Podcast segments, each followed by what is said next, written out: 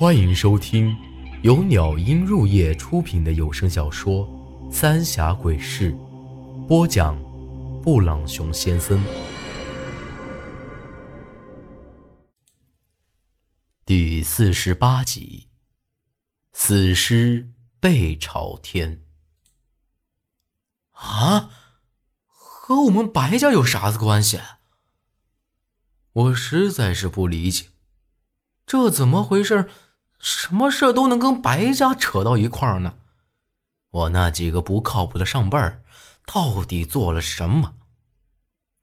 韩半仙看着我一脸苦笑，长叹了一声：“唉，那都是你太爷那辈儿的人的事儿了，我那会儿都还刚记事儿。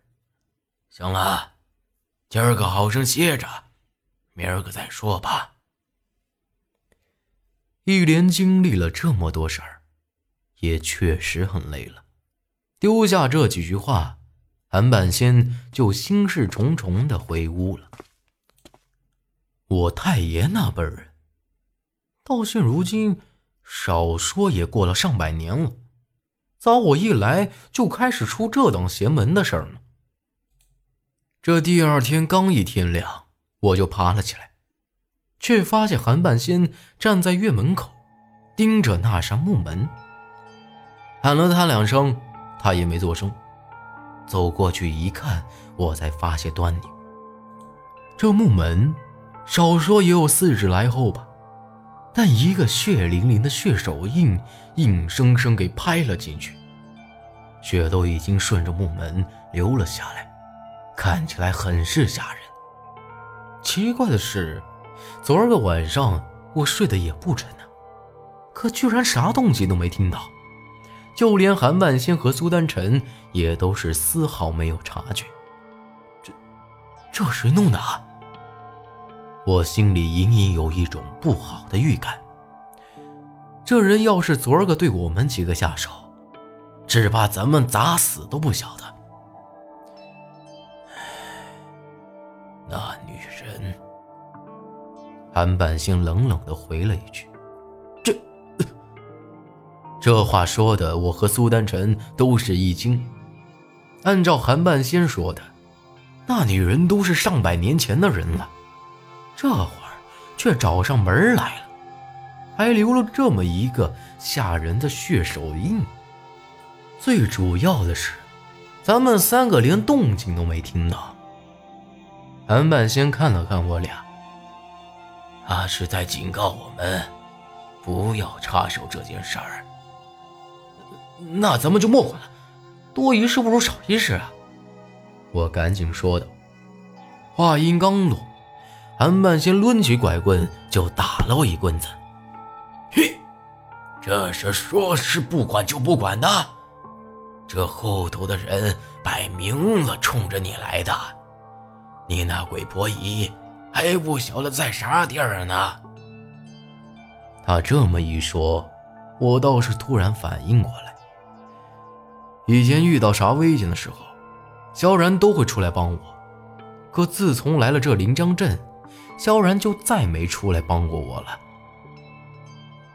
其实那天，咱俩在祠堂受伤的时候，我就发现，萧然已经没再跟着你了。苏丹成这会。也有些无奈的说道：“难怪萧然会让我救他。你们早就晓得，为什么不早说？”我朝着他俩大吼道。韩半仙斜了我一眼：“说了顶个屁用啊！就凭你，去哪儿找？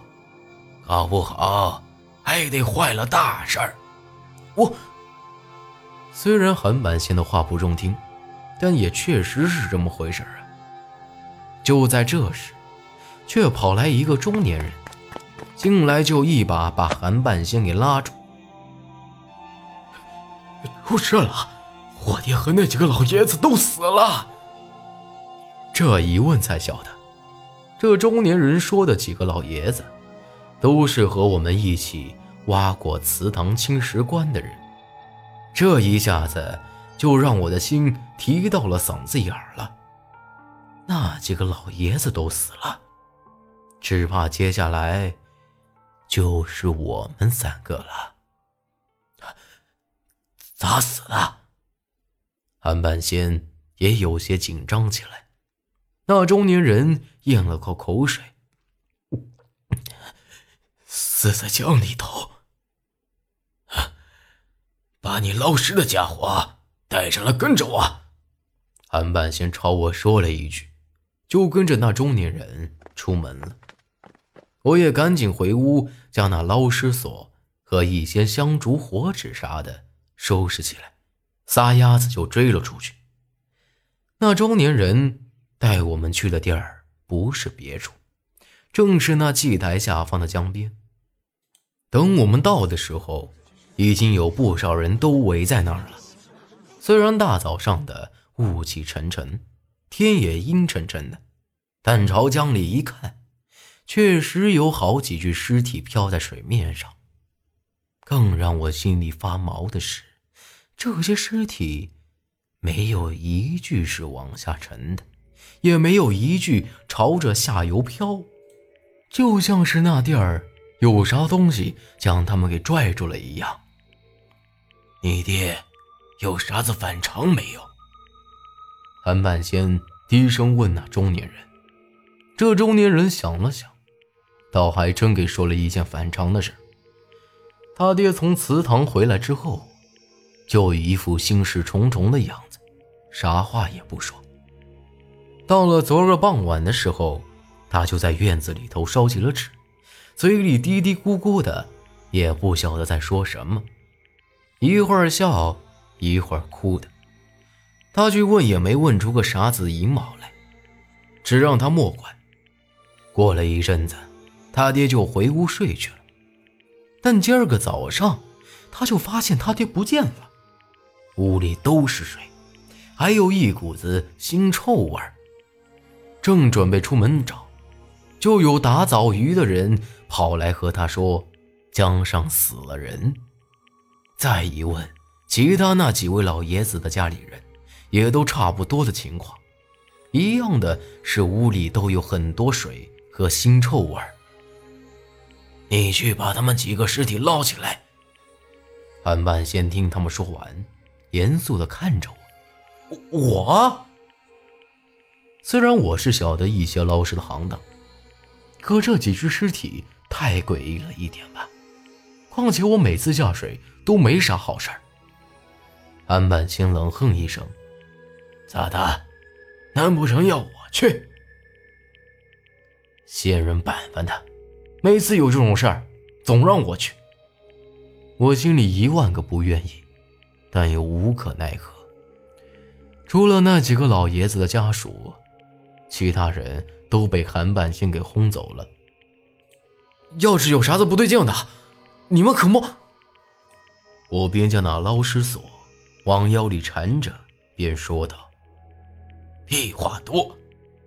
我这话还没说完呢，韩万仙就一脚把我给踹进了水里，害得我呛了一大口水。